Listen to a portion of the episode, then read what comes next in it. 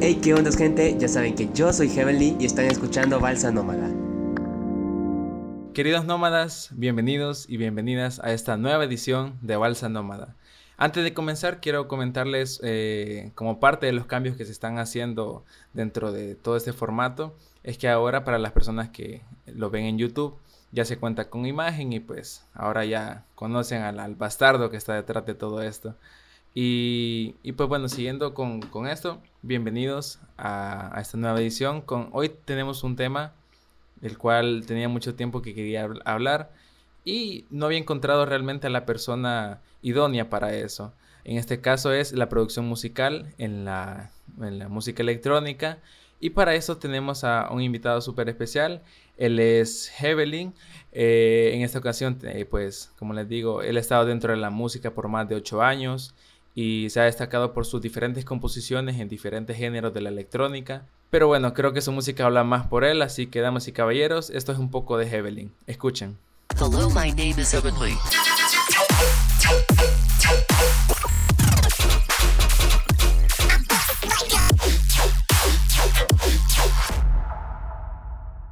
Damas y caballeros, con ustedes, Hevelin. Mucho gusto, Hevelin, señor. Buenas noches.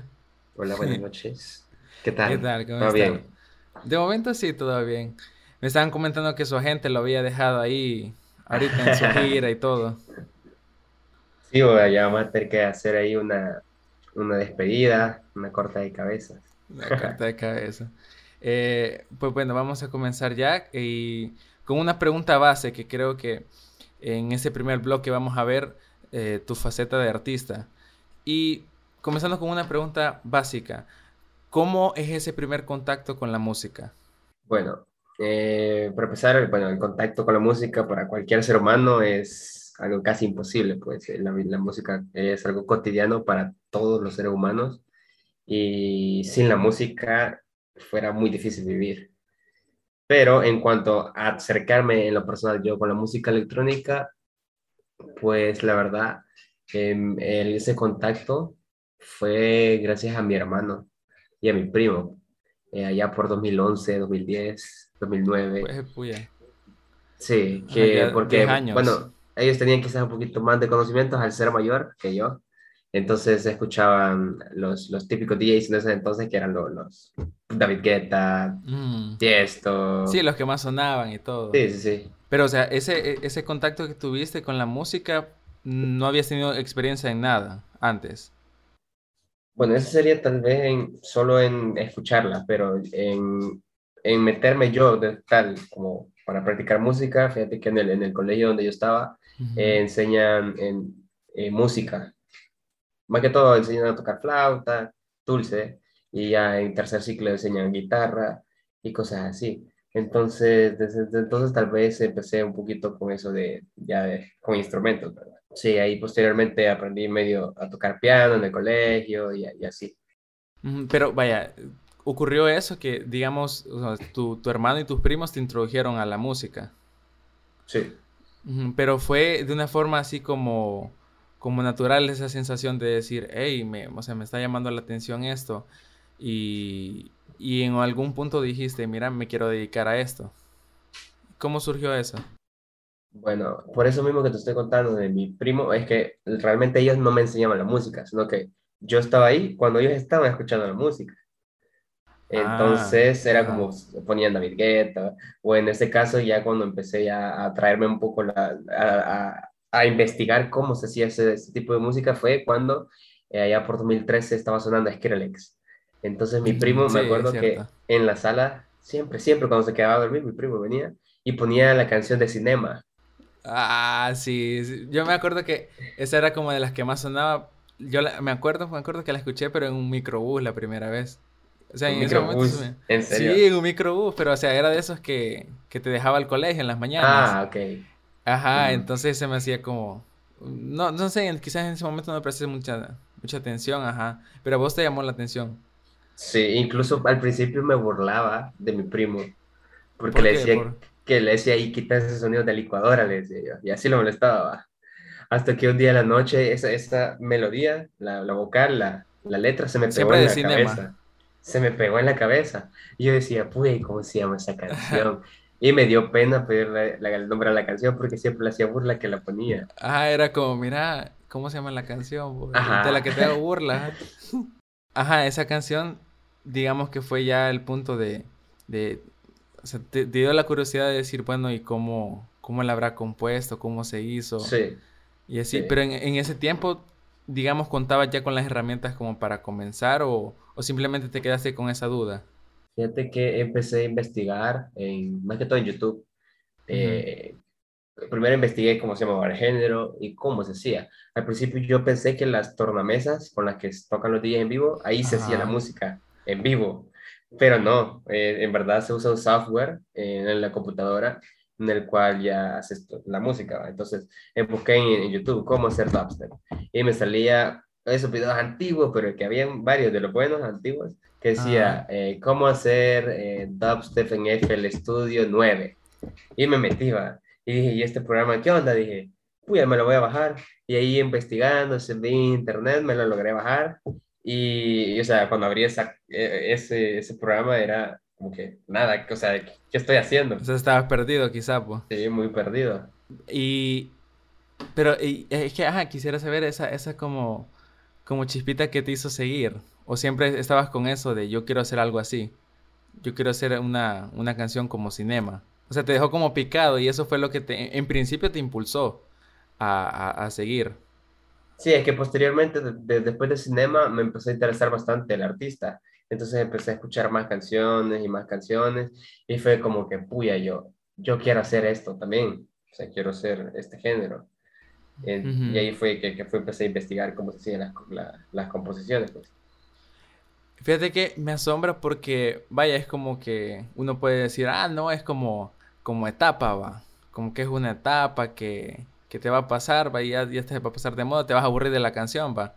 Pero en ese caso, ¿qué te mantuvo a vos con, con, con esa iniciativa de seguir, pues? Porque, o sea, empezaste en un programa que no es del todo fácil. Y incluso me atrevo a decir que sin, sin idea de música, de cómo se compone, de notas, cosas así. Entonces, ajá, ¿cómo, cómo te mantienes en eso?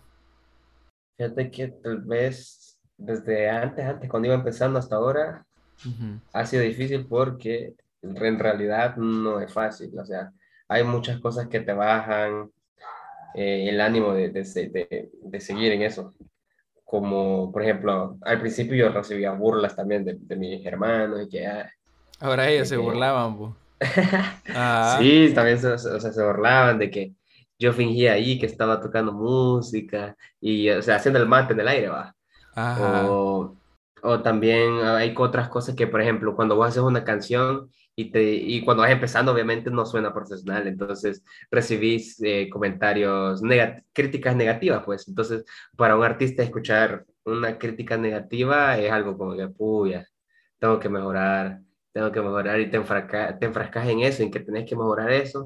Y pues al principio, quizás lo primero que me mantuvo es tratar de mejorar.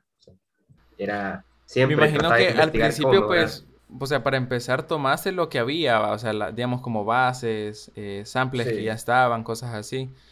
Y de a poquito, fíjate que eso es bien interesante porque, o sea, de momento ahorita, con todos estos años que llevas ya, eh, ¿en qué momento de tu carrera te consideras que estás? Porque, vaya, digamos que ese momento estás como dando los primeros pasos y así, y de a poco es como que vas descubriendo tu estilo y todo eso.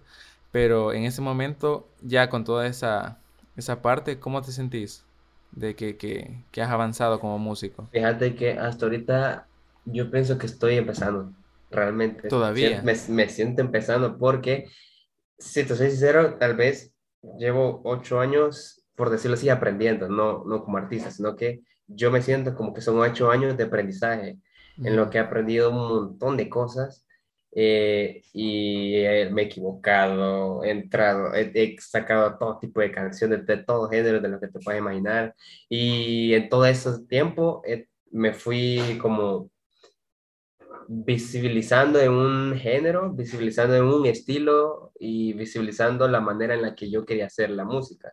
Entonces, realmente yo ahorita me siento como que estoy empezando, no me siento que, estoy en la mitad ni nada, o sea, apenas esto va empezando. Y te puedo poner el ejemplo de unos artistas que pueden ser unos referentes a mí, que del género, que uno se llama Battle Life, es un dúo, y de hecho ellos en un live stream que estaban así contando cosas de ellos, dijeron de que en verdad ellos pasaron igual ocho años para que empezaran Solo para comenzar. Para empezar a ser famosos. O sea, empezaron desde ocho años así, aprendiendo igual. Y hasta que pasaron esos ocho años es que empezaron a, a, ser famosos. O sea, como a destacar ya ocho años después. En el momento en el que vos ya, digamos, sentiste como esa confianza de que, o sea, ya, ya, ya producías, digamos, y, y, ya sabías como la parte de la mezcla. Entonces, tu, tus primeras presentaciones, ¿cómo, ¿cómo ocurrieron? ¿Cómo se dieron esas primeras presentaciones? Bueno, esto va a sonar un poquito gracioso lo que voy a decir, pero al principio mis primeras presentaciones fueron en iglesias, en iglesias cristianas, evangélicas. Eh, era, era un culto de jóvenes en el que se pedía que tocaras electrónica cristiana, era algo así, un concepto. O sea que, es verdad eso de que hay electrónica cristiana, reggaetón cristiano. Sí, sí. Existen, existen productores y existen artistas que hacen música, por ejemplo, electrónica cristiana. Ajá, y es vos sentís que es, bueno, en ese momento sentías que era compatible las dos cosas. Fíjate que tal vez para usarlo en forma de, de llamar la atención de, porque es para jóvenes, ¿verdad? Para llamar la atención de los jóvenes, sí, puede ser compatible, pero obviamente no en un en un culto o, por ejemplo en una misa. Como un culto tradicional, ajá. No vas a poner ahí la, electrónica, va. Ah, no, que tal vez, tal vez como, forma de convivir, algo así, lo veo yo. Y para llamar más la atención. Exacto. Mm, pero, ¿y e, ese toque en la iglesia, cómo, cómo pasó esa primera experiencia? Porque literal fue la primera vez que te ibas a presentar ante alguien. Eh, fíjate que un compañero era, era del colegio era hijo de, de, un pastor de una iglesia, entonces me dijo, hey, mira, vamos a hacer un culto de jóvenes y ah. queremos invitar, y, o sea, él ya sabía que era día, o sea, todos mis compañeros sabían que yo era día, entonces fue como, ok, ah. vamos, yo te voy a llevar, y así, va, nos convenció, porque antes tocaba con mi primo, y fuimos, y, tocamos ahí, va, eh, el, el culto de jóvenes. ¿Pero salió bien o salió...? Sí, salió bien, salió bien. La verdad que estuvo bastante bien. O sea, fíjate que para ser, o sea, personas que tal vez no están y como acostumbradas a esos tipos de, de, de cosas, eh, pues la verdad que siguieron el ambiente, eh, disfrutaron, disfrutaron y todo eso. Fíjate no, bueno, Mira, para la, pues la primera vez creo que no eran como un público muy exigente, fíjate. Pero mira, hay, hay evidencias de eso, ¿no? O sea, como, fíjate que como, un, ajá, como un registro de que Evelyn tocando ahí. Solo pues yo digo para un futuro documental o algo, ¿eh? Una foto tengo nada más que... Pero obviamente solo salgo yo y la consola, ¿va? ajá, ¿y tocaste canciones? O sea, como que ya, ya, ya eran, ajá. Sí, sí, sí. Ajá, no hiciste ahí tu primer estreno ahí, esta canción. No, no, no, no. Pero sí de canciones mías. ah, o sea, ya te ya habías hecho. Sí, había hecho, en ese entonces hacía, hacía de todo, como hacía de todo, pues hacía género, había un género que se llama Melbourne Bounce, eh, entonces puse de ese tipo también. Y fíjate que dentro de esa experimentación que vos eh, comentás, ¿qué, como que, ¿qué experimentos locos hiciste como para encaminarte hacia un estilo propio. Porque evidentemente al principio pues empezabas imitando, queriendo sonar como a alguien o algo, pero en este caso, ¿qué, ¿qué, experimentos hiciste como para, para ir probando y así? Pues fíjate que siempre me apegué a lo que estaba sonando dentro de la electrónica.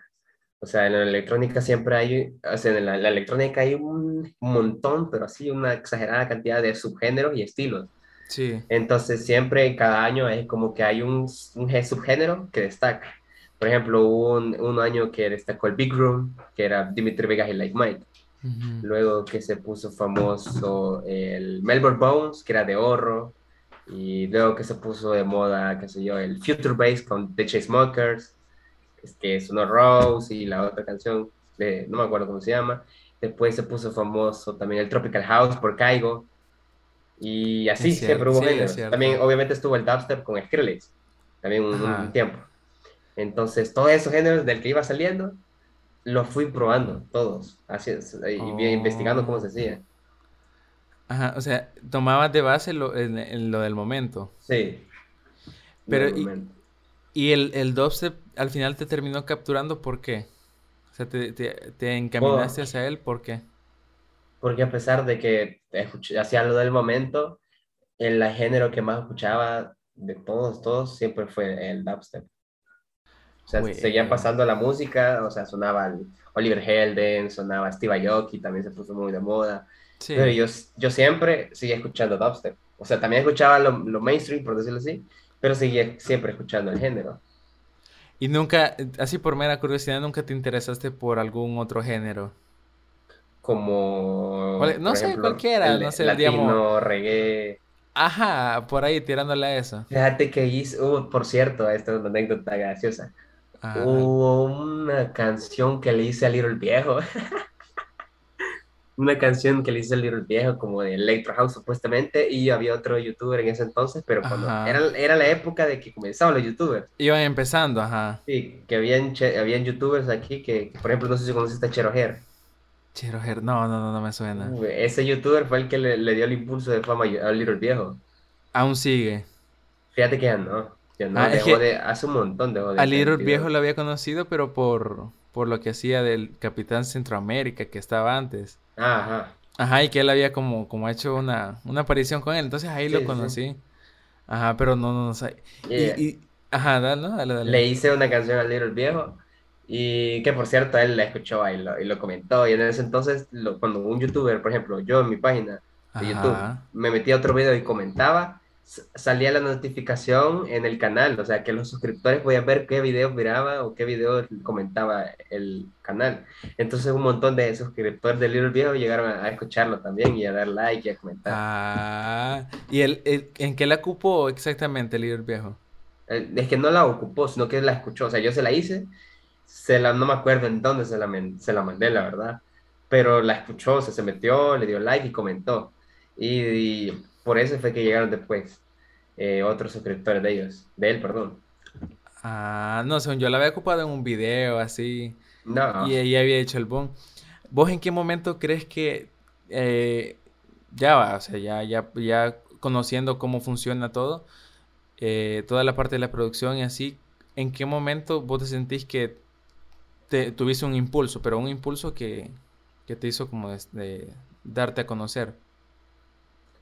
fíjate que hubo una canción que fue el, el que me dio quizás ese impulso, que fue una que se llama Highway, que por cierto yo antes hacía música y pues solo la, la publicaba así, tal cual.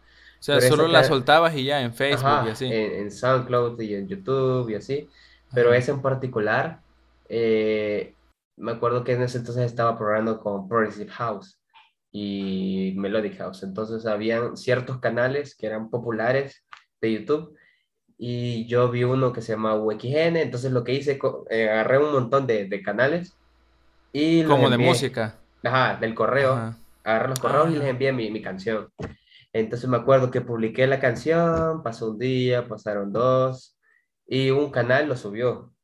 Primero lo subió un canal que era de música sin copyright. Entonces lo subió y bien rápido llegó hasta 60 mil reproducciones. Y pues, o sea, era la primera vez en mi vida que llegaba a tantas reproducciones. Pero ese no era el canal que me iba a dar el boom, sino que el canal me contestó días después, y, o sea, ya tenía un arte definido, pero ese canal me escribió y en el momento me dijo, no, eh, borra eso, te vamos a hacer un arte nuevo y lo vamos a sacar con nosotros. Entonces vinieron ellos, Ah, ajá. me hicieron otro arte que estaba mejor, mejor que el que tenía antes y lo publicaron en YouTube. Y en, en el canal de YouTube actualmente es uno, uno de los videos más reproducidos de ese canal. O sea, tiene más de 6 millones, o sea, por ahí seis- más de 6 millones, perdón, no 6 millones, No, 6 mil, 600 mil. la- ajá, 600 mil por ahí. Ajá. Sí, ese lo alcancé a ver, fíjate. Y, pero no, en ningún momento vos sentiste que... Es que, vaya, ¿cómo eh, trabajas con, con al principio vos dependés prácticamente de la de disqueras así y todo. Entonces, mm, ese riesgo, ¿cómo manejas eh, el trabajar con, medios así? que podrían ser disqueras. Ahí tiene que ser, es un poquito... Porque prácticamente estás por tu cuenta, no, no, no tienes experiencia de cómo funciona, o si se pueden aprovechar de... Esa es una de las regadas, que por cierto, de esa canción, que está en Spotify también, lleva creo que 19 mil reproducciones, pero yo, yo no recibo ni un centavo de esa, de esa canción. O sea, tengo reproducciones, o sea, quizás en, compilando todas las reproducciones de Spotify, de YouTube, de mi canal, de los canales que lo subieron posteriormente, de SoundCloud, creo que llego más o menos al millón de reproducciones, pero hasta la fecha no he recibido ni un solo centavo de esa canción porque no firmé el contrato. Y en cierto punto, o sea, lo puedo llegar a entender porque en verdad la canción fue escuchada por ellos. Sí, te pusieron el arte, digan. Se te dieron la plataforma. Yo puse la canción y no había sido tan escuchada hasta que ellos la, la publicaron. Entonces, en cierto punto lo entiendo que, obviamente que quede en alguna ganancia, ¿verdad? Pero igual, o sea, yo no he recibido ni un centavo de esa canción. Sí, porque hasta la, la otra que mencionaste antes de, de ese canal, que la usaron para música sin copyright. Ajá, entonces ahí vos la dejas y, a ver, va, si, si te contactan después o no. Pero después de eso no te contactaron. No te dijeron, mira, nos gustó trabajar, o sea, tú, dado las métricas y todo eso, los datos de las pistas, no te quisieron como seguir contratando, así, mira. Sí, sí, sí. Saqué como tres canciones más y ellos mismos me hicieron contacto con un un productor de, de, Vietnam. O sea, ellos me hicieron el contacto, me pasaron el contacto, yo hablé con él y sacamos otra canción que también es una de las más reproducidas que tengo en Spotify. Creo que es la más reproducida que tengo en Spotify, que es con la colaboración con él. Ah, la fuya. Me imagino que ahí ya empezaron a caer los mensajes y todo. Hey, te escuché. Fíjate que sí. Hasta la, fe, hasta la ¿Cómo se llamaba, perdón? UX, ¿o cómo? UXN. UXN. Ajá. Bueno, ahí más que todo el público de ellos es asiático, entonces eh, ah, tengo, tengo Ah, con razón de Vietnam, ajá. Sí, entonces hasta la fecha, o sea, ya pasaron quizás cuatro años, creo, si no me equivoco, 17, 18, 19, 20, 20, sí, cuatro años, y hasta la fecha sigo teniendo un montón de reproducciones en Spotify de esa canción, de YouTube y en SoundCloud. Siempre de esa canción. Todos los días.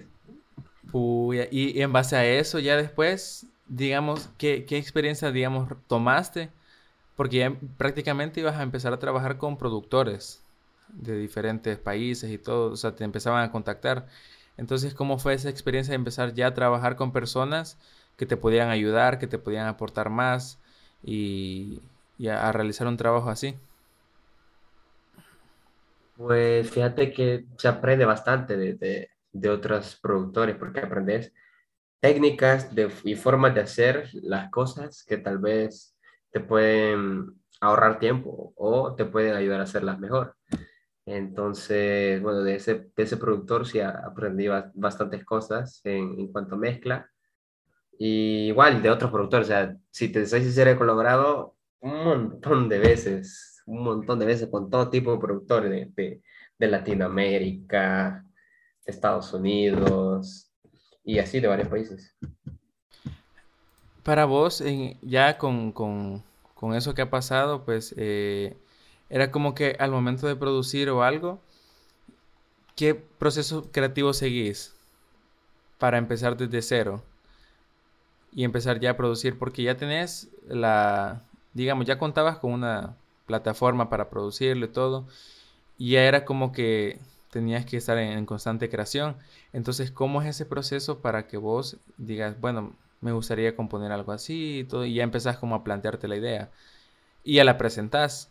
Pero, eh, ¿cómo es ese proceso para vos de, composición? Pues tengo tal vez dos maneras en las que quizás inicia una idea, por así decirlo. Una es mi fuente de inspiración es escuchar música. Yo sí me inspiro. O sea, escucho música y y así me inspiro, digo, puya, quiero hacer algo. Entonces me pongo y quizás hay algo que yo siempre hago y es que digo, voy a hacer lo primero que me salga y sin importar si se escucha bien o mal, eh, lo, voy a, lo voy a escuchar, lo voy a hacer de una forma en que, o sea, no está mal, sino que es como un, es, algo nuevo, pues, o sea, me refiero a que voy a probar de hacer algo que tal vez no suene a lo, lo cotidiano, por decirlo así, lo, lo, lo, general, lo normal, y tal vez suene un poquito fuera de lo, de lo, de lo que está cotidiano, por así decirlo, y voy a tratar de hacerlo escuchar como algo diferente e innovador. Pero empezar, digamos, con algo sencillo. Fíjate que la mayoría de veces empiezo por los drops. El drops es el, la parte ya, es como el, la parte del éxtasis de la, ah, la, la, cuando explota todo. Ajá, exacto. Entonces, ajá, empiezo por, casi siempre las canciones las empiezo por el drop, por, por, por esa parte. Y ahí voy armando, armando, y ya cuando tengo el drop, hago la subida, que es el build up, la subida hacia el drop. Y por último, termino, es bien, es bien irónico, pero termino siendo la intro de último. O sea, lo más importante, empezás con, con, con, la emoción, pues. Y después pues le vas ahí como armando ya el esqueleto y todo de la canción, de cómo empieza y cómo termina. Sí. Fíjate que, ¿cómo se llama? Eh, yo pensaba que era como un, como que vos estabas así de la nada y se te venía la inspiración así como de pam, pam, pam, pam, y ya seguías como, como esa base y todo. Y empezabas a hacer en el, en el, en el piano, digamos. Empezabas a tocar en el piano y ahí le ibas construyendo de a poco, de a poco, y ahí le ibas agregando lo demás. Fíjate que tal vez cuando hacía géneros más melódicos como el Progressive House, pero en el dubstep no es como que puya una nota, sino que ahí son puros sonidos, ya sabes cómo va. Entonces lo que sí es que hay, bueno, hay técnicas de producción que yo me pongo a pensar, ¿qué pasa si, por ejemplo, a un bajo de dubstep le agrego, qué sé yo, un efecto tal? Entonces yo al planeo cómo se va a escuchar, digo yo. Va experimentando. ajá, entonces vengo yo, me agarro la compu, hago ese bajo y le meto ese efecto que diría yo, qué tal cómo se escucha y si se escucha bien, lo dejo como está. En tu opinión, ¿cómo, vaya, fíjate que mencionaste un punto importante que es la experimentación y dentro de, todo ese eh, que, va, que vas probando y así, llegas a un punto en el que vos decís, bueno, ¿cómo se puede llegar a innovar en un mercado tan, o sea, lleno de, de, de, o sea, de tan competitivo y abarrotado de artistas? Sí, existen, la verdad que, o sea, están los artistas ya consolidados, que son muchos, pero, o sea, viene una cantidad exagerada de productores que vienen creciendo para entrar a, a lo consolidado, pues, que van emprendiendo. Entonces, existen muchas canciones que se repiten los sonidos y todas las cosas así. Entonces, yo lo que trato, por ejemplo, en mi género, sí. lo que trato es, vaya, por ejemplo, en, mi género normalmente hay dos tipos de estructuras. Hay una en la que está la intro, build up y el drop. Entonces, ahí se divide por barras. Digamos que un drop normal dura 32 barras que son como 50 minutos. Ese es como el, el, estándar que se ha establecido, ¿no? Hay dos tipos de estructura, ajá. Ah. es normalmente que si voy a escuchar una canción siempre, va a tener esa estructura.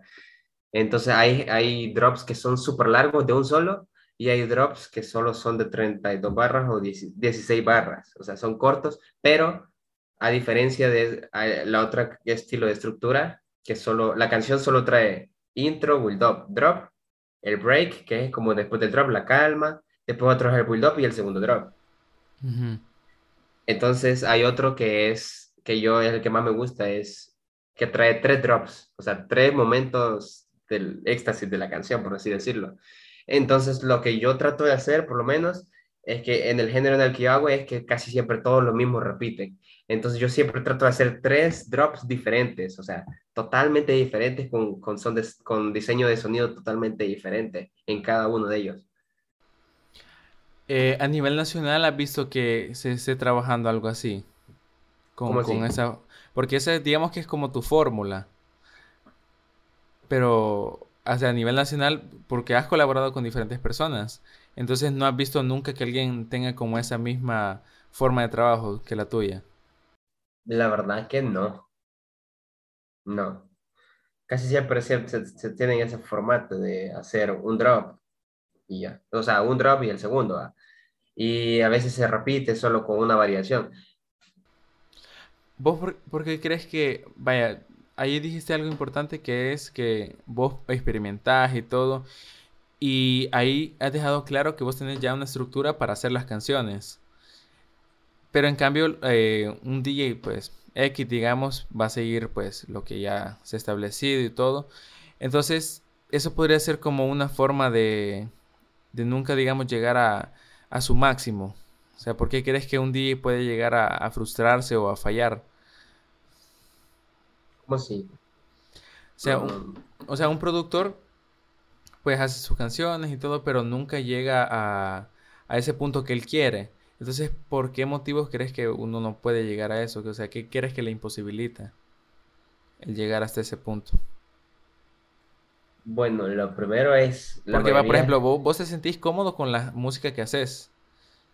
Ajá. Entonces, pero yo hablo ya de una persona que, digamos, lleva tiempo ya creando y todo, pero ve que no, no realmente no destaca y al final pues termina como fallando. ¿Por qué crees que se da eso? Yo siento que se debe a varias cosas. Una es lo que he visto más que todo en los productores de Latinoamérica, es que normal, normalmente nosotros no tenemos tal vez al principio, porque la mayoría de gente que empieza a producir son jóvenes de 16, 15, 14, así en adelante. Entonces la mayoría no es como que cuente con la capacidad económica para poder tener por lo menos lo básico en cuanto a producción se refiere. Por ejemplo, una, unos monitores, unos audífonos, una laptop decente que, te, que no se te trabe. Y incluso yo no tengo el equipo necesario pero... O sea, a día de hoy todavía no contás con ese equipo. No. Pero, este, la verdad es que la práctica, la práctica, la práctica, o sea, jamás rendirte y seguir practicando, seguir practicando. Y tal vez algunos, unas personas de ellos se rinden o, o no siguen investigando o siguen haciendo las cosas para hallar la forma en la que les funcione y en la que se sientan cómodos. Como digamos, hay que sacar canción, hay que sacarle ya.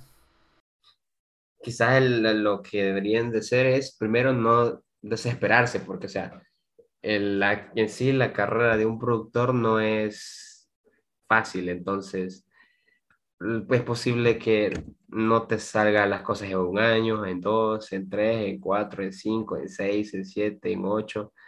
Y puede que de, la nada, digamos que al noveno, ¡pum!, ya empezás a crecer. Y así he conocido varias historias de varios productores que han empezado desde abajo y que siempre sacan música y así. Y de la nada encuentran la manera y en vez de esa manera empiezan y siguen ese mismo camino en que ya encontraron y es donde ya se van para arriba. En algún momento de, al, al empezar y ya tomártelo en serio, tuviste como algunas amenazas o algo que te pudieron haber imposibilitado el seguir con la música. ¿Cuáles son las amenazas más comunes que, que a vos te, o a cualquier DJ pues, le, que va comenzando le podrían pasar y que no le dicen a uno? A ver, mm, una tal vez es la alta cantidad de gente que existe dentro, que quiere empezar a, producir. La verdad es que es muchísima, pero así exageradamente, muchísima la gente que quiere empezar a, a, hacer música. Entonces, tal vez porque existen muchas personas, es como que la, es difícil que como que pongan atención en vos. Al menos que de verdad seas una persona eh, que tiene una calidad de producción que destaque sobre los demás, pero normalmente también otra amenaza es caer en la monotonía, de empezar a, repetir lo mismo que otros artistas, al empezar a hacer lo mismo que otros artistas y repetir y repetir, entonces como que no estás innovando, sino que estás repitiendo lo de otro. En tu caso, pues, ¿qué, ¿qué, cosas vos consideras que en algún momento dijiste, puya, eh, no sé, no, no, no puedo continuar o algo. No puedo seguir con, con la música. Pues fíjate que nunca, nunca me he puesto así en ese punto de, de, de decir que ya no quiero seguir, porque realmente no es como que esto sea mi, de esto vivo, o sea, literalmente no vivo de esto, sino que siempre yo llevé esto como un plan pasatiempo y pues las cosas sí se van dando y se van dando, si hay un punto en el que yo llego a realmente poder vivir de esto, dejaría de hacer lo demás, las demás cosas. Pero siempre lo tomo como un pasatiempo, o sea, no es que eh, yo esté, es como que un, mi carrera o como que yo solo me enfoco en esto. Uno, uno pensaría que es como, puya, este ya, ya anda trabajando de eso, haciendo toques ahí en, en varias discotecas, no sé, en, clubes. Entonces él ya debe vivir de eso, pero o sea, a día de hoy vos lo consideras como todavía un pasatiempo o una segunda opción. Sí, lo tomo más como pasatiempo. Eh, y tampoco es como que se pueda vivir aquí en el país. De hecho, aquí en el país no se puede vivir ni de, ni de productor ni de DJ. ¿No conoces a nadie que, que, que viva de eso? Solo, tal vez de DJ hay algunos cuantos que logran vivir, pero no es que se den una vida así de lujo, va. Tal vez el único... Quizás de radio, va. De radio. Sí, tal vez sí de radio, pero... Pero que sea productor. Solo toquen eventos en vivo solo hay había un DJ que era Walter DJ, uno de los DJ más famosos. Walter DJ que desde los 90 bien, venía tocando, que por cierto, en, en paz descanse. Yo lo conocí a él, que, que lastimosamente falleció hace poco, hace unos, par de meses. Pero él sí, o sea, desde los 90 venía tocando en discotecas y agarró tal fama o sea, agarró, logró adquirir una gran fama de tocar. Se mezclaba con, con tocadiscos, mezclaba él de seguro. Fíjate que eso sí no sabría decirte, pero posiblemente alguna vez tocó así en tocadiscos. Y él sí logró vivir de, solo de eventos de DJ. Ah, sí, es que ahí está el detalle que no, no es como que, que solo produciendo y ya va. O, trabajando de, en, en qué, como por ejemplo una radio, cosas así, sino que vivir ya de la producción y estar haciendo eventos y todo. Por cierto, hablando de eventos, eh, vaya, lo de la iglesia, digamos que fue como, como una. Eh, ajá, como una, una, una, prueba, vaya, una prueba en, en, pequeña escala. Pero en el momento, o sea, vos recordás todavía tu primer ya, se puede decir, set. En un, o sea, en un club, discoteca, no sé, ¿cómo, cómo fue todo? O sea? Vaya, de hecho, fue un toque de dubstep y me alegra que haya sido un toque del género que a mí me gusta. Ah.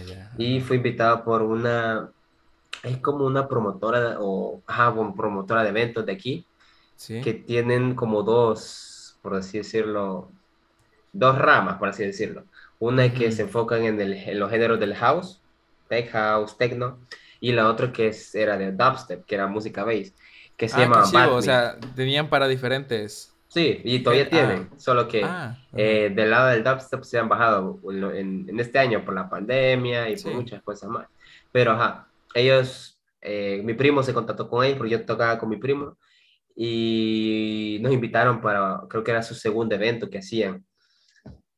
Y nos invitaron y la verdad que estoy súper agradecido con ellos porque eh, después de ese evento hicieron más eventos y al final toqué como en seis, cinco eventos con ellos siempre.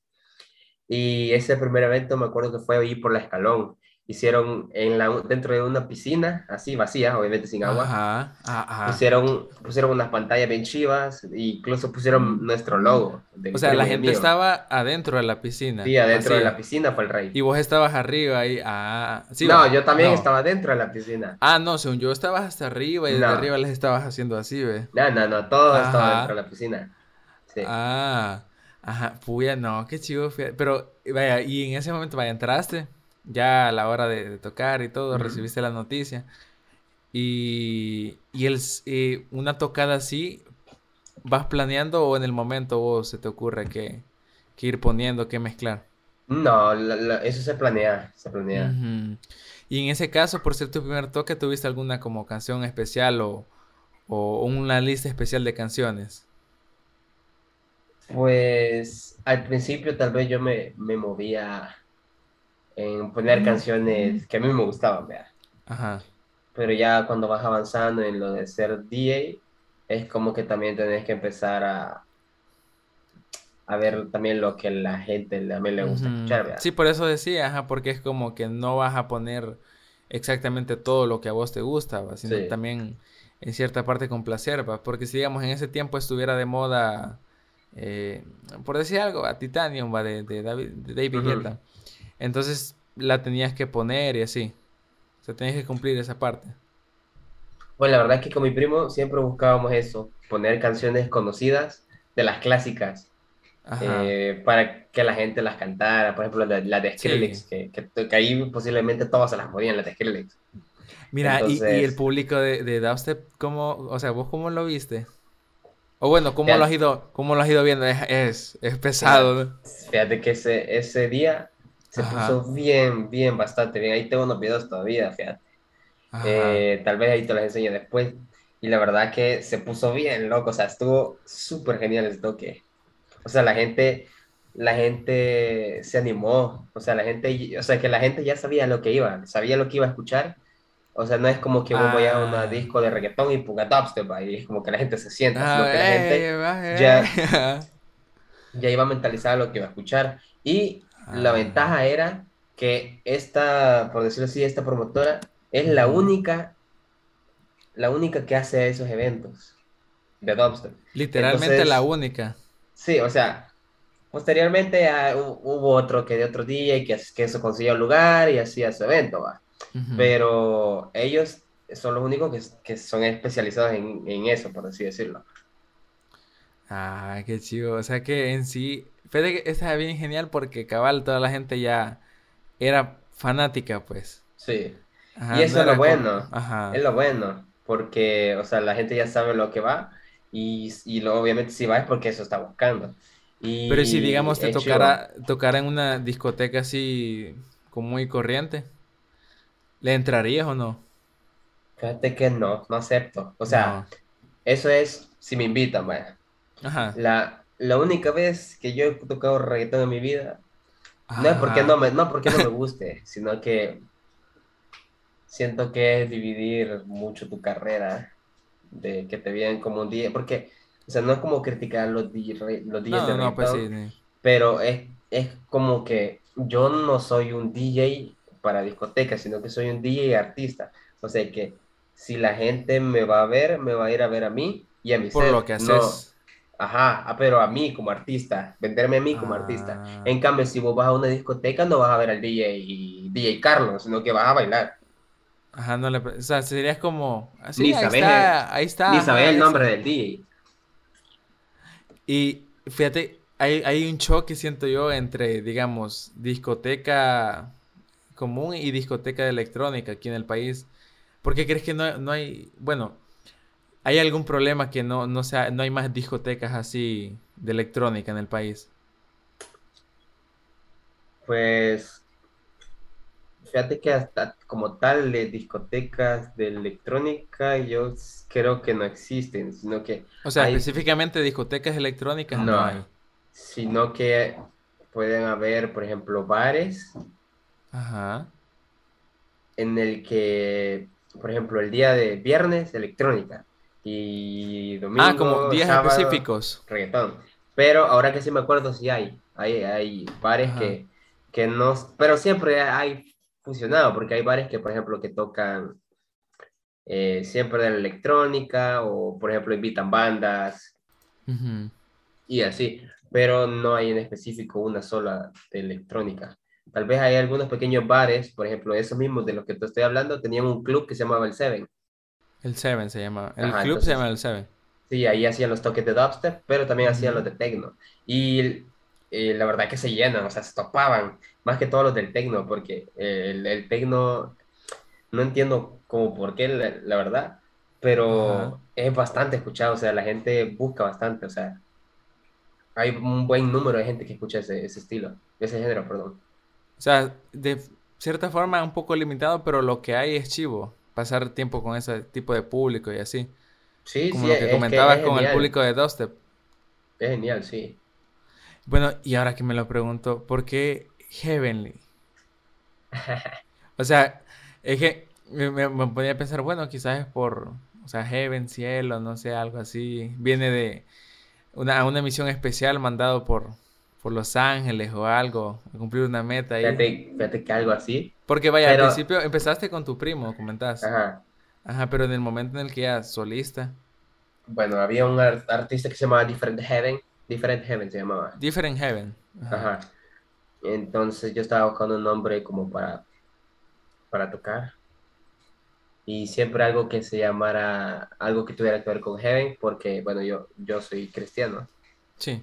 Entonces quería hacer algo en esa línea y al principio mi nombre iba a ser Heavenly Warrior, o sea, guerrero El guerrero cielo. celestial. Ajá, algo así. Pues fíjate que no se oye mal.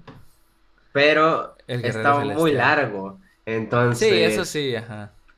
me quedé con Heavenly, pero esto es una anécdota curiosa y es que yo no, no podía hacer logos, entonces había un men en Facebook que contacté que hacía logos gratuitos.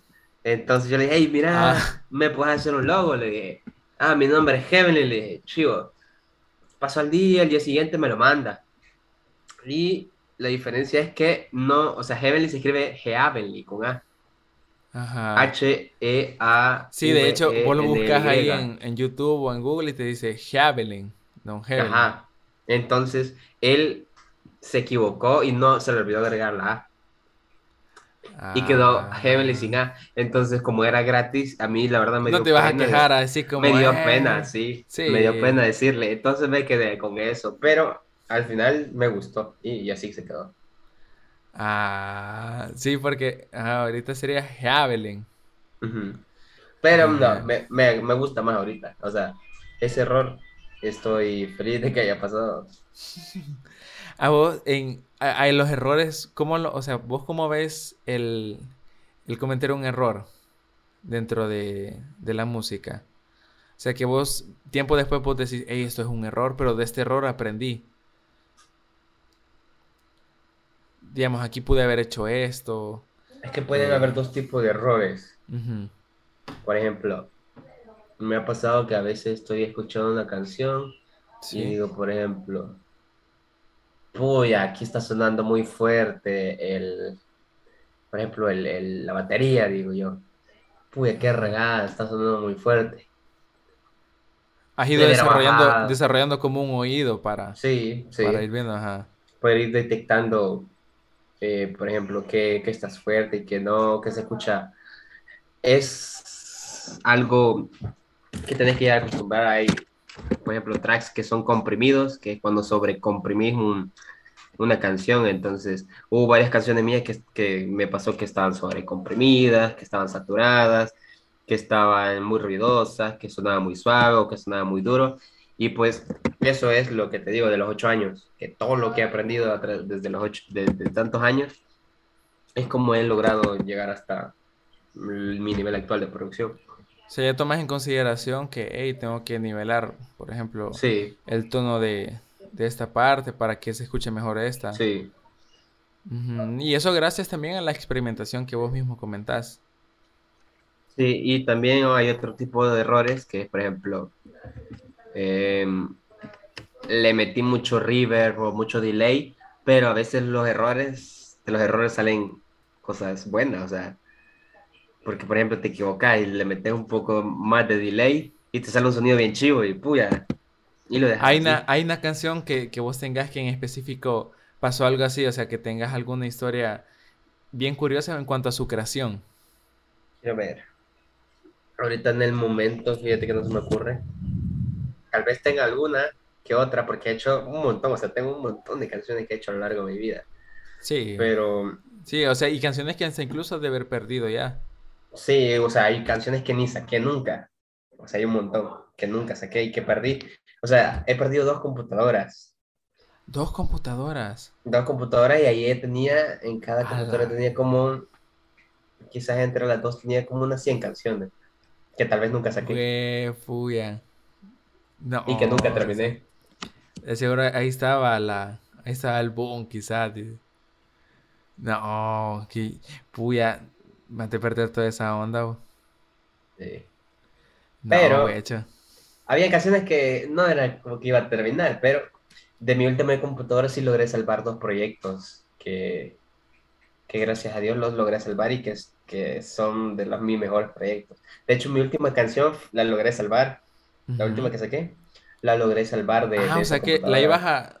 Se te iba a perder prácticamente. Se, me iba a perder porque que la compu me dejó de encender de un día para otro. Entonces, no sé por qué, no sé por qué razón, yo guardé ese proyecto en, Drive. Dije, puya, voy a guardar este proyecto. Esos tres proyectos los voy a guardar. Y justo como los dos días ya no me encendió la compu y se arruinó, se le fundió la tarjeta de video. Y justo había guardado. Pero sacaste el disco duro ahí. Y lo lograste. No, es que la computadora no se puede abrir porque te está sellada de fábrica. A la madre. No, pero menos mal la salvaste, porque. Bueno, ahí va a estar en la lista de la de, sí, porque... la playlist de Balsa Nómada, ahí va a estar la, la, última canción, ajá. Porque sí, o sea, te la perdés y te perdés de algo así. Sí, porque siento que esa canción me está abriendo un poquito las puertas en cuanto al mercado americano, canadiense así, el, el, extranjero, pero de habla inglesa. Porque yo todos estos últimos años me he manejado en, en sellos latinos, por así decirlo. Sí, Bass Latin es tu. Pero no es lo mismo. Ya me, ya me salí de ahí, pero no es lo mismo ah. los latinos que los, por decirlo así, de habla inglesa. ¿Cuál es la mayor diferencia entre una disquera latina de electrónica a una ya internacional así? Fíjate que de las que yo he visto es la calidad y la exigencia. Que por ejemplo en esto, en, en los latinos, la mayoría no, no son tan exigentes. O sea, ahí puedes encontrar todo tipo de nivel de producción, puedes encontrar productores que no son tan buenos. O sea, se nota que, van empezando algunos. Sí, en cambio, si vos te vas a los lo de allá, no aceptan a cualquiera y, y, la verdad que tienes que llegar a cumplir un nivel un nivel bastante bueno para poder entrar. Solo para que la pasen, de seguro. Sí, para que, la, pasen. Por eso cuando yo me aceptó ese label, que por cierto es de Canadá, yo me emocioné bastante porque es una, entrada, es una entrada hacia el público inglés, que el público inglés es súper, o sea, es bastante bueno, o sea, ahí Junto con el europeo. Exacto, ahí están los mayores productores de, del género. Y por cierto, de esa misma canción, este, el, ese label por sí tiene contactos con otros como movimientos del género que es el mismo inglés, que son bien grandes. Entonces hubo una revista que hizo un artículo de, eh, de donde mencionó mi canción. Y, o sea, en inglés va, y, y tiene ah. bastantes, bastante visitas a esa página. Entonces me emocioné bastante que hicieran un artículo donde mencionaran mi canción, destacándola. Uy, que, fíjate que en ese momento quizás vos te sentís así como, como, puya, ya, ya, ya estoy como subiendo, ya estoy llegando. Pero, en tu opinión, ah, de momento ahorita, vaya, cada quien tiene como su definición de éxito y todo, pero a nivel de, de artista, de productor, ¿cuál es su definición de éxito? O sea, eh, para vos, ¿verdad? Personalmente, te has, te has puesto ahí que si llego a tal punto, esa es, es, es, que ya llegué a lo que yo quería. Fíjate que quizás actualmente la, la meta de todos tal vez los productores, más que todo de mi género, es llegar a, los sellos más grandes, que por decirlo de las grandes ligas. Que son dos, uno, es, uno se llama Never Say Die y el otro se llama Disciple, que quizás son el máximo, o sea, si llegas a, a esas disqueras, es como que para mí es uno de los objetivos más grandes que puedes, que puedes tener, que puedes cumplir una de las metas más grandes. Vaya, es que como artista ha dicho que el formar parte ya de un sello así de grande es, pues, o sea, es como la, la, élite, pues. Y tenés un, un, futuro prácticamente asegurado ya formando parte de eso. Pero a nivel personal, para vos, ¿cómo, ¿qué consideras que es éxito? Como persona, o sea, porque como artista, pues llegar a un sello así es ya, pues, como te mencionaba, el algo grande, pero ya a nivel personal.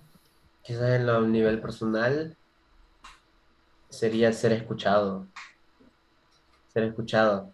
Porque, o sea, en lo personal, por lo menos yo, cuando produzco, producir para mí es una de las mejores cosas que puedo hacer porque cuando yo estoy deprimido, cuando estoy triste, cuando, cuando estoy en momentos difíciles de mi vida, producir me saca totalmente de mis problemas.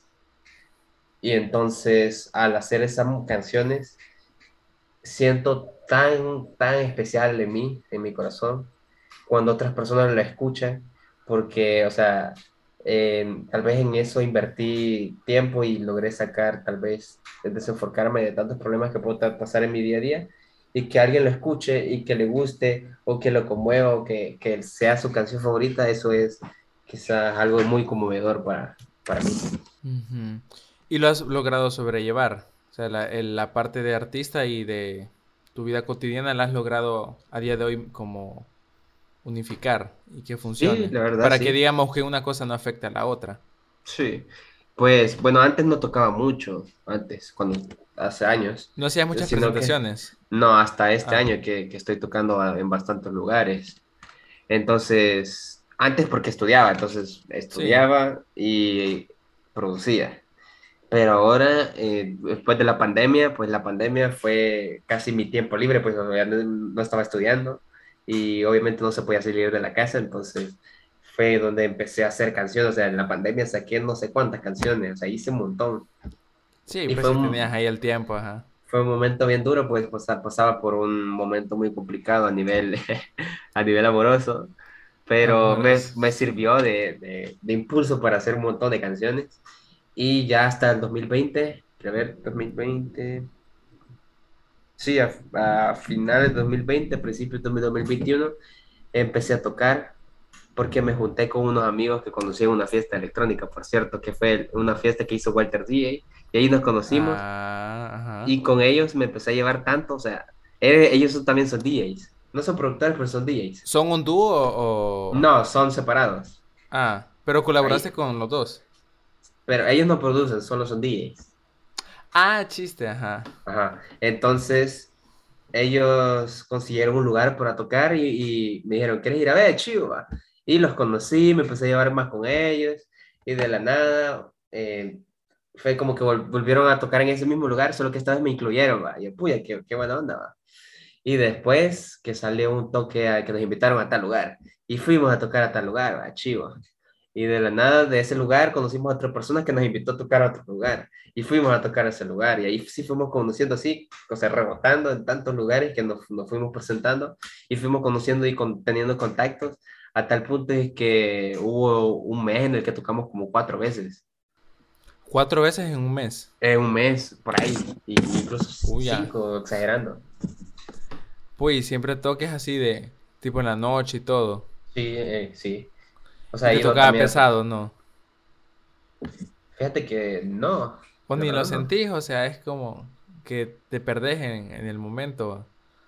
No era pesado porque en ese entonces no estaba trabajando, entonces. Ah, actualmente me imagino que sí, ya sería un poco más difícil. Sí, ahorita sí. De hecho, hace poco toqué y no logré planear algo para el toque, sino que fui a improvisar, o sea, literal improvisé. O sea, en verdad, el DJ normal que vive de eso sí improvisa. O sea, yo actualmente tengo la, la, por decirlo así, la técnica o la forma en el que yo solo guardo las canciones, las conecto y elijo una al azar y empiezo a improvisar. O sea, meto una, meto otra y no tengo un orden, no te puedo meter cualquiera. Ya empezás a hacer improvisado. ¿Te ha funcionado? Sí, de hecho. No, no la has regado en algún concierto ahí. Fíjate que no. No. No. Ah, pues, o sea que te ha salido bien en la improvisación. Gracias a Dios, sí. ah, eh, por último, eh, ya para terminar esta parte, este bloque, como tu faceta de artista, sí quisiera saber cómo esas personalidades que, que te inspiraron a, a, seguir en la música. Porque en un principio, pues lo que hablábamos era de que una simple canción te, te despertó esa curiosidad y que después con el tiempo ¿qué personalidades te, te, impulsaron pues a seguir? O sea, que vos mirabas y decías, puya, es increíble esta persona o, este artista o así.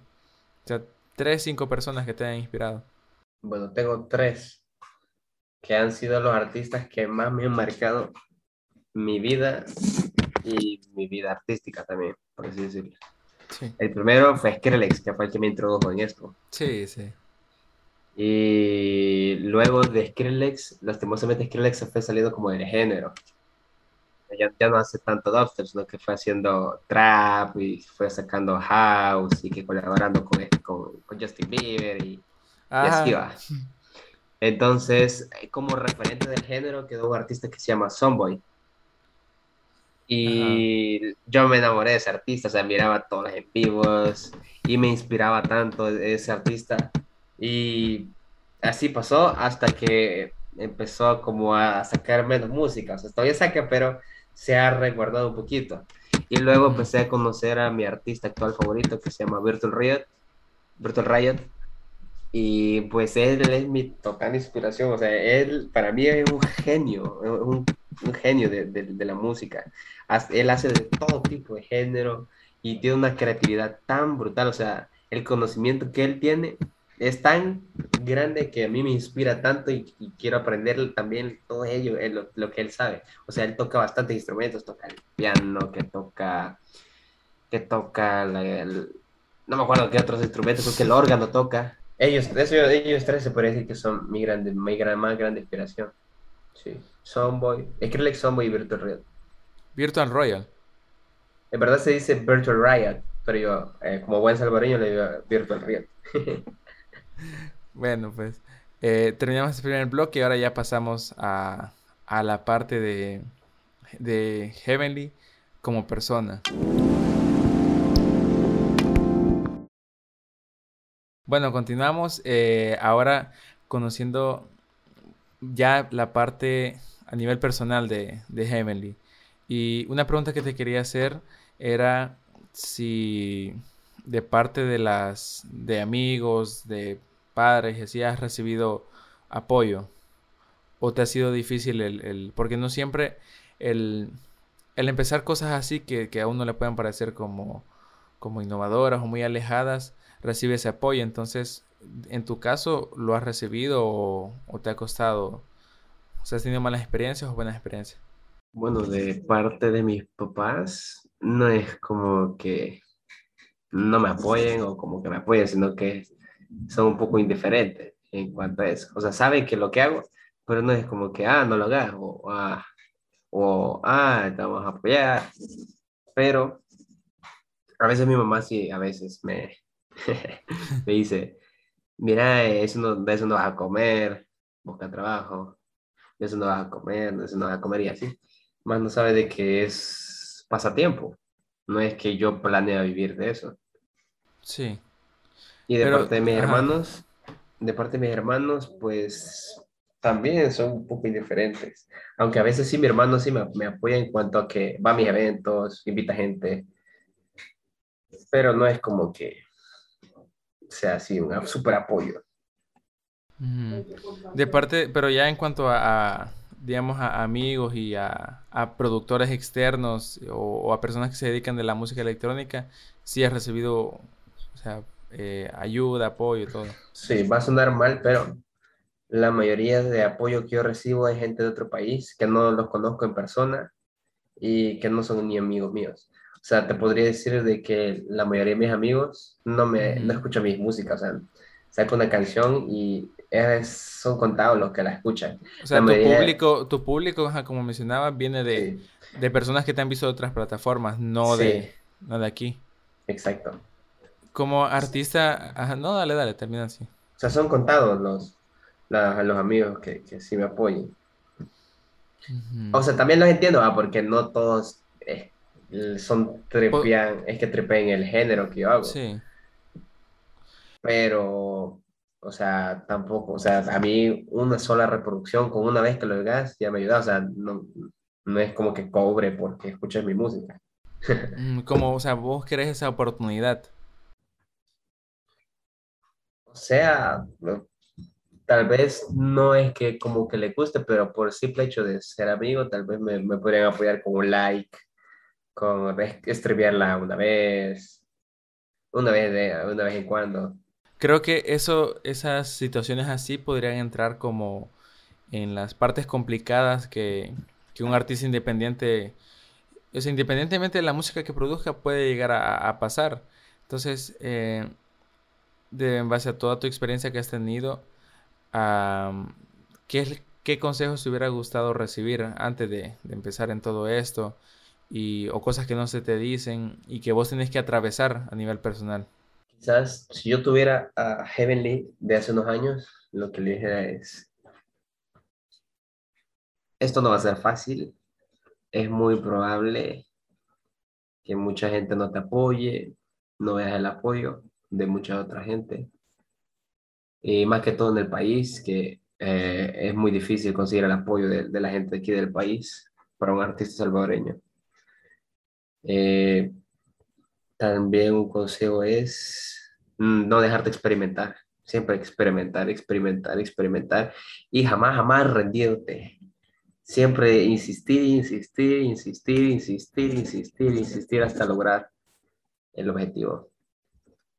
¿A vos te ha tocado cargar, pues sí, por ser independiente prácticamente, eh, cargar con todo, con la imagen, con la publicidad, con todo eso, y no estabas como preparado para eso? La verdad, no, o sea, casi que yo hago todo, o sea, yo, yo me hago mis propios links para que la gente vaya a escuchar, yo hago mis propios diseños. Antes, ahora, gracias a Dios, cuando me envío a un sello, ellos se encargan de hacer el arte. El arte, ajá. Y el teaser, el trailer, por decirle, la canción. Pero antes, antes, antes sí me tocaba hacer todo, o sea, eh, me tomaba fotos, yo las subía, yo promocionaba, yo editaba los videos para YouTube, yo hacía mi propia, la, la propia música, obviamente. Eh, yo mismo la, la, patrocinaba, incluso hasta yo mismo la escuchaba porque nadie más la escuchaba. O sea, vos ponías a hacer la, la, reproducción ahí. Al principio no es que como que mucha gente me escuchaba, sino que a veces yo mismo escuchaba mi propia música, pues. Sí, yo creo que eso hace incluso se puede aplicar en, en cualquier cosa que uno inicie, que vaya, digamos, alguien que quiere ser youtuber, pues es como que no recibe siempre el apoyo, recibe las burlas, y es como que le toca a veces consumir su propio contenido, dar like a, a, él mismo, y todas esas cosas, a pesar de todo, ¿en qué momento vos decís, bueno, o sea, a pesar de cualquier comentario o burla que yo pueda recibir, esto lo supera? O sea, por esto es que soy DJ. Y esto me, mantiene. ¿En qué momento vos llegas a, llegar a ese, a esa como catarsis? Quizá una de esas cosas que me hace decir por eso soy DJ es lo que mismo que te estaba contando. Cuando recibo comentarios que me escribe gente que me escribe y que me dice, hey, me gusta tu canción, es mi favorita, y me mandan captura que las están oyendo, o hey, yo veo tus videos, o tu canción me ha gustado bastante, le voy a hacer un remix, o la voy a subir a mi canal para, para, para, promocionarla. Y cuando recibo mensajes de gente así que me, que me pide consejo y que me dice de que... O que, colaboraciones, cosas así que me, ajá, me piden colaboración o, o, me dicen que soy como su, su inspiración. Sí. Eso me, me, hace sentir bien. Y también cuando veo el producto de una canción, por ejemplo, cuando una de mis canciones tiene bastantes likes, bastantes reproducciones, eso me hace sentir bien que, que mi trabajo pues tenga frutos. Pues. Vos tenés esa, esa parte que vos decís... Eh bueno, o sea, me llega al corazón eso y, es una buena base como para continuar. Entonces, a raíz de todo eso, de, las buenas experiencias que puedes llegar a tener, ¿cuáles han sido como, como las mejores experiencias o anécdotas que vos tengas dentro de, de la música? Pues las primeras son cuando cada vez que toco. Cuando toco, a veces, a veces hay eventos que no se llenan, pero los eventos que se han llenado, que toda la gente o sea, lo, lo, lo que te hace sentir bien también en ese aspecto es cuando la gente la pones a bailar. Y cuando estás arriba en el escenario, vos estás tocando y la gente baila y te sigue y le gusta la música y, y, hay un montón de gente bailando y, y, te pide más música. Esos tal vez, he tenido varios toques así en el que siento yo que son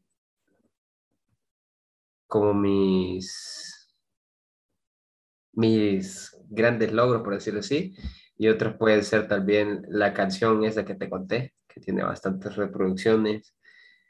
También, este, que me escuchen otros artistas grandes. Por ejemplo, hace poco recibí likes de, de un artista que se llama Paper Sky y otro que se llama Glitch, Glitcha, que son artistas que ya son consolidados, o sea, no son tan consolidados, pero sí ya están en, en un Son nivel grandes más en su, en grande. su área. Sí, sí. ¿Cómo te ves de aquí a cinco años? Conforme has visto cómo es el avanzar y así. Y, y ya sabes más o menos por dónde guiarte, va. ¿Cómo te ves de aquí a cinco años? Mm, artísticamente o como persona. Artísticamente y como persona. Como artista, la verdad me, sien- me, veo en un buen nivel en cuanto a producción y me veo siendo reconocido ya eh, dentro del género, siendo tal vez puede ser que no tanto, pero ya, ya ser un nombre en el que la gente ya, ya sepa quién soy. Y como persona, pues realmente yo planeo llevar esto junto obviamente con mi trabajo, porque, o, o sea, que yo me dedique a, también a ser DJ no quiere decir que mi trabajo no me guste, porque mi trabajo me gusta, o sea, yo trabajo editando videos y es Sí. lo mismo que también hago en mi canal de YouTube, o sea, a mí me gusta editar mis propios videos, eh, por ejemplo, puede ser visualiza, visualizaciones de una canción o video lyrics, cosas así, entonces como que vienen pegados. Entonces, la verdad que me gustaría llevarlo los dos y me veo estable. Y si te soy sincero, puede parecer un poco, tal vez exagerado, pero la verdad me veo suficientemente estable, eh, o sea, muy estable, porque pienso que voy a ir tan bien en mi trabajo y en la producción que voy a alcanzar un, un punto entre los dos que me va Que a hacer conecte. Exacto. Vos ha- has mencionado mucho de que en este país pues realmente no es muy conocida o muy, bueno, no, no conocida sino apoyada la música de este estilo. Pero en tu opinión, ¿cómo crees que podría darse como un auge o, o algo que, que haga despertar a, la población a, seguir? Porque evidentemente sería dirigi- dirigido a personas jóvenes. Pero ¿qué crees que haría falta como para dar ese, ese impulsito y que se apoye más? Quizás una de las cosas es, tiene que ver o nacer un artista que lastimosamente aquí los salvadoreños apoyan a la gente hasta que triunfa. O sea, por ejemplo, Sí. podemos ver el caso de Fernán Flo. Sí, Fernán Flo- también. Ajá. Fernán Flo no triunfó aquí, triunfó afuera. Y ya cuando era famoso allá, eh, fue que como que puya, famoso, ahí ya empezaron Sí. la gente a apoyarlo. Entonces tal vez no necesariamente tengo, puedo ser yo, sino que puede ser otro artista que realmente llegue a ser tan bien recibido, tan bien reconocido eh, fuera, que ahí es cuando ya capta la atención de los salvadoreños y dice, ah, mira, está triunfando afuera, qué, qué, qué miramos qué hace. Entonces ya empecé a ver qué hace y cosas así. Y empecé a investigar, va. Eso, eso puede ser uno, tener un referente en el extranjero, por así decirlo, para, Ah. para dar a conocerlo aquí en el país. Eso puede ser una O cosa. sea, sería el, el, el que alguien se llegara a, a ser reconocido pues a nivel internacional y que después él se venga aquí como un embajador. Exacto, puede ser algo así. Y otra cosa es, bueno, por ejemplo, en los clubes, la gente no está muy acostumbrada, obviamente, o sea, sí, la mayoría de gente puede ser bichas, o sea, la- las mujeres en general, no es por menospreciarles nada, pero es no. como que escuchan el género y es como que, uy, porque la mayoría escucha reggaetón. Sí. Entonces, una, una buena forma que hay varios DJs que yo he escuchado aquí que son bastante buenos, que han hecho eh, como que combinan canciones famosas, por ejemplo, de Daft Punk, One More Time, o qué sé yo, pues de Eminem, de Lady Gaga, incluso canciones de reggaetón, y hacen edits de esas canciones con dubstep, o sea, ponen para que la gente escuche y puya, están poniendo la canción de Eminem y empiecen a bailar, ¿va? y después Ah, meten el, meten el build up y ya cuando cantaste, ya te, ya te metiste en, en, en la música, te sueltan el, el, el bombazo, ahí va. Y después de- del bombazo, otra vez baja y te ponen otra canción de la famosa, puede ser, qué sé yo. Eh, O sea, es como una forma de introducirles al, Sí, al, al sí. género. sí, exacto. Ah, ah, no, eso está buena, fíjate. Y esa es una de las formas en las que yo también estoy empezando a adaptar, que meto canciones En tus toques en vivos. Sí, a veces hago mezclas que meto canciones de AC/DC, meto de Lady Gaga, meto, metí Barbie Girl una vez, Barbie Girl. Y- Pero el público me imagino que lo pasó bien, pues no, no es como sí, que se es esa es la clave, que como hay gente que no tripea el dubstep, si le pones puro dubstep, es como que, ay, qué aburrido. Pero si haces un, un- un punto Una mezcla de todo. que- en una mezcla que en el que ellos canten y canten las canciones que les gustan y mezclado con dubstep va a llegar a un punto que van a recordar lo bueno y van a decir, ah, pues estuvo chivo, vamos de nuevo. Y así, y así les vas atrapando. Que por cierto, actualmente, ¿cómo, a tu modo de ver, cómo es la, cómo catalogarías la música electrónica actualmente? Porque sí ha tenido un bajón en cierta forma por, o sea, se ha visto opacada, Sí. entonces, eh, ¿cómo la ves ahora? Fíjate que en, en la entrada electrónica hay dos, por decirlo así, no sé cómo decirle, pero está la música mainstream ¿Sí? y está el underground. En cuanto al mainstream de la electrónica, sí siento que tiene un gran bajón. Eh, Sí. eh, en el mainstream podemos decir, por ejemplo, Martin Garrix, eh, David Guetta, Tiesto, Hardwell y todos esos artistas. Entonces siento que ha tenido un bajón en el que, o sea, sí suena la electrónica, suena en el extranjero, pero siento que no, ya no es como antes, ya no está pegando tanto como antes, a diferencia que en lo underground. Lo under- underground es, son los géneros, mm, no sé si me entiendes, ya sabes qué es underground. Ajá, sí, sí, sí. Son, no son los géneros tan populares, pero dentro del underground, eso está, o sea, dentro del underground está Ahí sería o sea, como donde está toda la, la, ¿cómo, se- cómo sería como? los conocedores. Ajá, la- las conocedores, la creatividad está en su, en todos Sí. lados. Ahí siento que en lo underground, en- o sea, hay muchas formas en que te pueden de- decir underground. Underground se le dice, por ejemplo, en el house se le dice al techno. Y para mí también el underground puede ser, antes el reading era underground. Sí. Y así varios géneros que son, no son tan mainstream, por así decirlo. Para mí están en un nivel muy, muy grande, o sea, siento que, que están en un buen momento. Fíjate que yo siento que en cierta forma ha ido como evolucionando, fíjate, pero no sé, siento que en, eh, en esa evolución se ha ido perdiendo un poco de, de esa imagen que lo caracterizaba. Porque a veces hasta incluso se confunde la electrónica con algún trap, o sea que hasta incluso le ponen otro nombre como electrotrap, cosas así, y ya no, no tiene como ese sonido, digamos. Pero es muy posible que vuelva o no a tener esa, eh, esa potencia que tenía antes o crees que ya... Yo creo que sí puede volver, porque siempre hay un artista, siempre, siempre hay un artista que viene a innovar. Sale un artista que viene a innovar con un género. Y así ha pasado siempre. Que hay, por ejemplo, hay géneros del underground Sí, que no son escuchados, pero viene alguien y ¡pum! Y lo hace que todo, lo hace que todo el mundo lo oiga. lo hace mainstream. Exacto. Puede Por ser. ejemplo, por ejemplo, siempre hay un artista que viene a innovar. Uno, un artista que tal vez no es que puya innovó, pero que siempre es como que se robó los reflectores. Uno fue Marshmello. Ah, sí.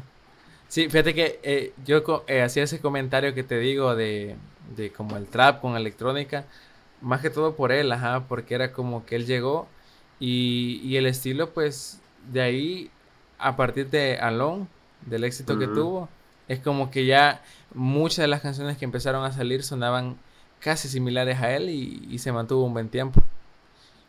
Y él trabajaba más con, artistas así como de, de, trap, de raperos y sí.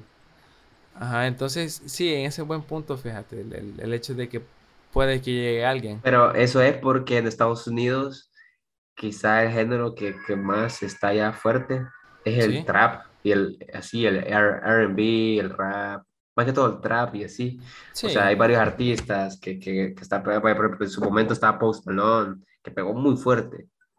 Después ah, empezaron a salir que Lil Nas, que Lil Peble, todo, Lil, no sé qué, un montón de Lils. Entonces el trap era como que, y incluso actualmente sigue siendo, allá todo el mundo escucha trap. Ah, sí, sí, lo más seguro es que sí. Eh, ya como para ir finalizando, eh, esta parte de la, del, segundo bloque, del segundo bloque, perdón, eh, digamos, pasan los años y todo, y la música al formar una parte importante de vos, ¿qué te, qué te va a quedar de la música? O sea, ¿qué sensaciones te va a quedar? Y porque por lo que hemos estado hablando y todo, es como que la música te ha estado apoyando en esos momentos en los que has estado triste, deprimido, que vos hasta incluso mencionabas que que el producir te sacaba de todo eso y a la vez cuando ya tenías un trabajo y lo presentabas, el recibir apoyo es como que puya, o sea, todo lo que pasas. Entonces, eh, ya así como para ir finalizando, ¿qué reflexión tenés vos con respecto a la, a la música? O sea, ¿por qué te mueve la música? Y al final, ¿qué, qué te va a quedar de todo eso? De que me he puesto a pensar ¿qué pasa si yo llego a los 50, 60, 70 años? Seguiría haciendo música, digo yo. Ah.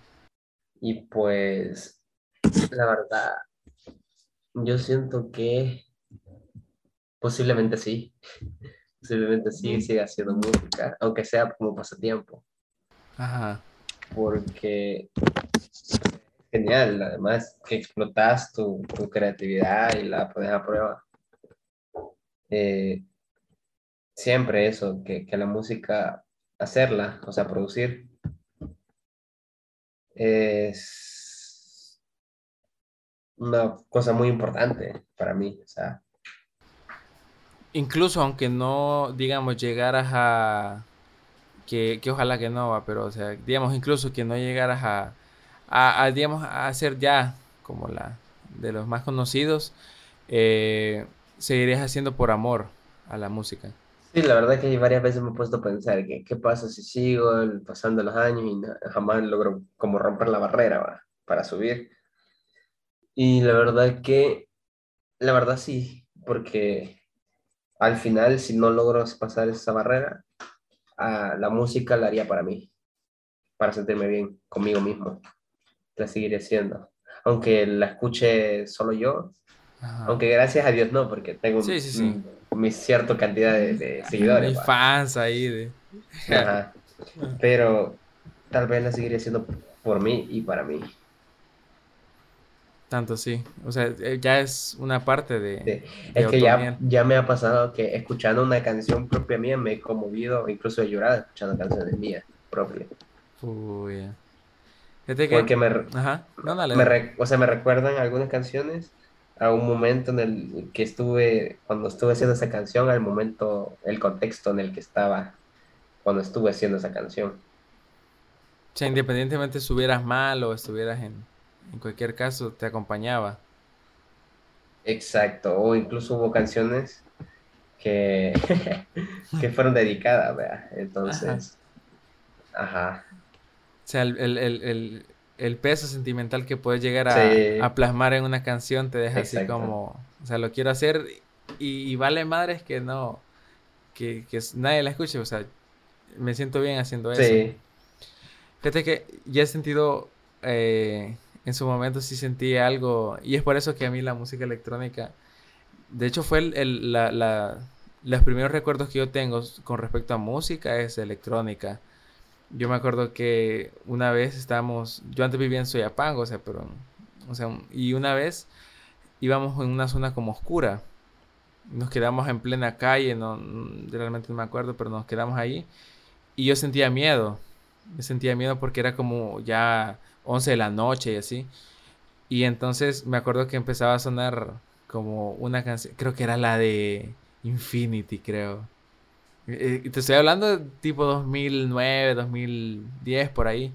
Entonces sí comparto con vos esa idea de que en un momento así determinado que vos te sentís mal y que te acompañe la música. O sea, yo no lo podría poner en palabras. y, tengo bien presente ese recuerdo porque fue como que, puya, o sea, puede pasar cualquier cosa y yo estaba ahí, tranquilo y escuchando ahí. Puya. Y fíjate que yo hasta este año yo pensaba que era de Tiesto, fíjate. Ah, pero no, el Guru. Guru Just Project. Ajá. Pero ya hasta este entonces decía, nada, de Tiesto, decía. Ah, y no, eh, yo sin palabras, la verdad. Hoy actualmente, para serte honesto, sí, como que bachillerato me contaminó, porque fue como que ahí fue la, la perversión de todo. Y actualmente sí le he bajado, pero siempre llevo en, mi corazón en la, todo, o sea, la música, todo lo, más que todo la electrónica, pues. Ya para ir finalizando, eh, la última parte de este podcast es eh, el storytelling de, una canción que te haya marcado, que vos digas, esta canción representa para mí todo. Mm, quizás siempre Highway. Highway. Sí, porque fue la que, la que me marcó. La que me marcó de. Del, de todo. O sea, fue la primera canción que saqué un sello grande. Un, un canal grande. Y actualmente quizás es la que. Cuando yo a final de año pongo la recopilación de Spotify de las ah. reproducciones, esa canción es la que me sigue dando las reproducciones para tener tantas. Ah. Sí. O sea, Highway es para vos como. O sea, sí. o sea voy a mandar a hacer el primer gran paso. Ajá. Voy a mandar a hacer uno de esos cuadritos de, de, una canción de Spotify y la voy a poner en la pared. Ah, una placa ahí. Ah, está bueno. Exacto. Y, pero Highway, y ¿te inspiraste cómo? ¿Cómo surgió Highway? Fíjate que en ese entonces estaba sonando mucho Alan Walker. Entonces decidí sacar una canción así, de esas mismas características, lenta, ¿Sí? que entre 105 BPM.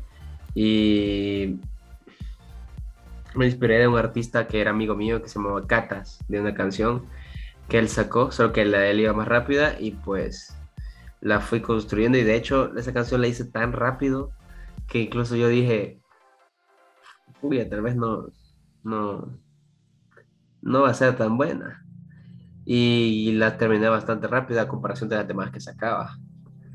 Y, y, luego de que la saqué, pasaron unos días y cuando me cayó el mensaje de, del canal, del sello, la vez, fue, o sea, yo entré, o sea, fue una alegría y que no sabía ni qué hacer, o sea, quería gritar. Está bueno, no, está chivo.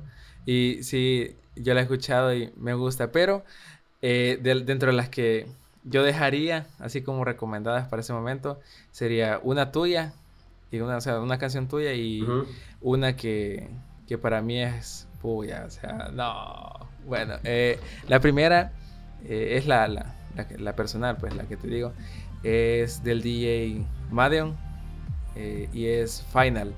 Esta canción, pues yo la conocí por, por un, un tráiler de, de, un videojuego que había salido. Y me costó hallarla, me costó hallarla, no, no sabía. Y cuando la encontré, puya. O sea, yo decía, no. O sea, como que era años sin, sin, sin escucharte. O sea, como que era en la propia, pues. Y siento que a día de hoy pasé un montón de, de tiempos o épocas en. Porque yo cambiaba de colegio en cada cierto tiempo. Entonces, siempre sentía como que esa canción me, me acompañaba. Y de ahí conocí pues a, un amigo que también le usaba la electrónica y podíamos compartir eso. Y siempre en mi cabeza, siempre que recuerdo esas, esas fases que, como de crecimiento, siempre viene esa canción a mí y es una canción atemporal eh, mm. en, mi caso. O sea, eh, no, no, no, sé. Ya hoy más o menos va, pero sí es, es una canción que puya, siempre la voy a llevar por, por lo que sigue representando. Y la segunda que iba a, ¿cómo se llama? A recomendar es la canción por la que te conocí a vos y por lo que desató esa como curiosidad de, de conocer más y es la, la de With You. A pesar de todo, eh, sí, es como la canción con la que te, con la que pude conocer y me llamó la atención y, y, sentí pues que, que, no eras del montón, sino que tenías algo, algo que, que, contar y que todavía estás construyendo ese, ese camino para ello. Entonces ahí están, esas tres canciones serían en esta ocasión eh, Highway de DJ Heavenly junto con, con With You y, y pues por, por, todo lo que abarca. Y pues creo que eso sería todo. De verdad, gracias Heavenly por, por esa oportunidad que, por el tiempo que te, que te diste. Que por cierto, para no, eh, que para las personas que están escuchando ya es algo noche ahorita y estamos grabando, pero me alegro que se haya podido, podido concretar esto. Y de verdad, gracias, te lo agradezco un montón. No, y gracias también a vos porque me encanta hablar de esto, puesto que no es como que muy, muy seguido hable de esto, de todas estas preguntas, Entonces está bien contarlas y tal vez me gustaría dar un consejo pequeñito, rápido a, todos esos DJs y productores que van empezando. Dale. Y es que nunca se rindan, jamás se rindan si quieren algo, y no solo en la música, o sea, puede ser en otros géneros, pueden ser en otras cosas. Siempre intenten, sigan insistiendo, insistiendo, insistiendo. Y nunca, incluso aunque lleguen a, la meta que querían, sigan insistiendo más, porque pueden llegar incluso más lejos de lo que, de lo que tal vez ustedes tenían planeado. A pesar de que no tengan todas las herramientas. Sí se puede salir. Sí, aunque a pesar que no tengan las, herramientas. Hay muchas personas que yo conozco que no tienen y han tenido computadoras bien lentas, han tenido un equipo tan, no tan bueno y han, han triunfado. Chivísimo. Bueno, pues ahí está palabra de el señor Hevlin, pues y de verdad muchísimas gracias y esto fue Balsa Nómada.